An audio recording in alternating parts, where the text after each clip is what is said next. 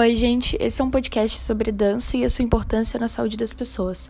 Primeiramente, temos que falar sobre a sua origem. Seu surgimento se deu ainda na pré-história, quando os homens batiam os pés no chão. Aos poucos foram dando mais intensidade aos sons, descobrindo que podiam fazer outros ritmos, conjugando os passos com as mãos através das palmas. A dança é uma das três principais artes cênicas da antiguidade, ao lado do teatro e da música. A dança caracteriza-se pelo uso do corpo seguindo movimentos previamente estabelecidos, coreografia ou improvisados, que é a dança livre. Presente em todos os povos e culturas, a dança pode ser executada em grupo, duplas ou solos. Pela dança se expressa a alegria, a tristeza e todos os outros sentimentos humanos. A origem e a evolução da dança. Dança primitiva é aquela que surge de maneira espontânea e é praticada por uma comunidade. Geralmente é uma dança usada para celebrar um ritual específico, como as colheitas ou a chegada de uma estação do ano. Dança no romantismo. No século XIX, com o surgimento do movimento artístico romântico, o balé se consolida como uma forma de expressão artística. Com a ascensão da burguesia e a construção dos grandes teatros, o balé deixa os salões do palácio para se tornar um espetáculo. Também na ópera, outra manifestação artística de peso nessa época, era praticamente obrigatório incluir um número de dança. A dança moderna. A dança moderna será a ruptura do balé clássico promovida na virada do século XIX para o século XX. Com o crescimento das cidades e da expansão das indústrias, parte da sociedade já não se identificava com aquele tipo de espetáculo do balé clássico.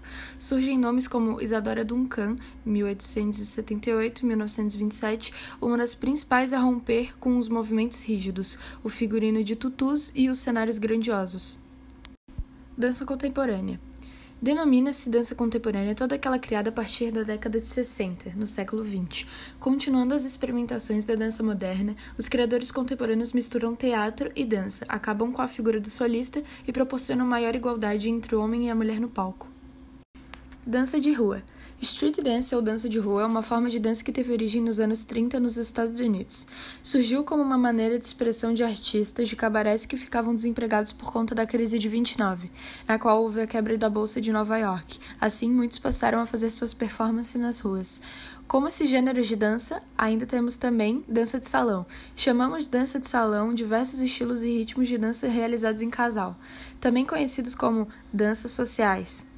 Atualmente existem muitas escolas que ensinam estilos variados dessa dança, como por exemplo, tango argentino, flamenco de origem espanhola, samba de origem brasileira, rumba de Cuba, forró originário do Nordeste brasileiro, merengue surgido na República Dominicana, salsa com destaque em Porto Rico. Samba. No Brasil, uma das manifestações culturais mais tradicionais é o samba, do qual integram a dança e a música. Assim, temos como exemplos o samba de gafieira, o samba de roda, o samba carnavalesco e o samba rock. Dança do ventre. A dança do ventre é um estilo de dança oriental executado por mulheres. Especula-se que tenha se originado a partir das danças pélvicas milenares do Oriente Médio e Norte da África. Segundo a pesquisadora e dançarina Wendy Tais danças estavam relacionadas aos movimentos dos quadris que as mulheres realizavam em trabalho de parto e eram praticadas em rituais de fertilidade. São inúmeras as modalidades, e entre esses estilos existem muitos outros, mas todos os estilos possuem algo em comum: fazem um enorme bem à saúde. A dança melhora a coordenação motora, o equilíbrio e a agilidade, trabalhando membros inferiores tais como coxas, glúteos, pernas, abdômenes e braços. Provoca a liberação de endorfina que melhora o humor e a autoestima. O que muita gente não sabe é que a dança pode ajudar muito com pessoas que têm algum tipo de deficiência, seja física ou mental. O que ocorre é que ainda há muito preconceito com pessoas com deficiência, porém a verdade é que essas pessoas podem ser muito ativas, principalmente quando estimuladas através de atividades artísticas, como é o caso da dança.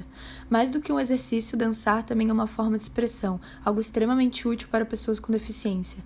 Aprender a dançar ajuda a aprimorar a própria imagem, estimulando uma consciência corporal que leva a um aumento da criatividade e habilidade em se expressar, o que nem sempre é fácil para uma pessoa com deficiência.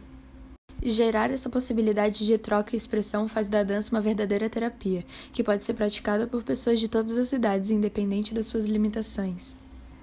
Assim como qualquer processo artístico, é uma chance de você botar a sua personalidade, a sua habilidade, a... o seu jeito de ser no mundo. Seja num salão de dança ou na sala de estar da sua casa, eu tenho um convite para você. Experimente, dance e se solte.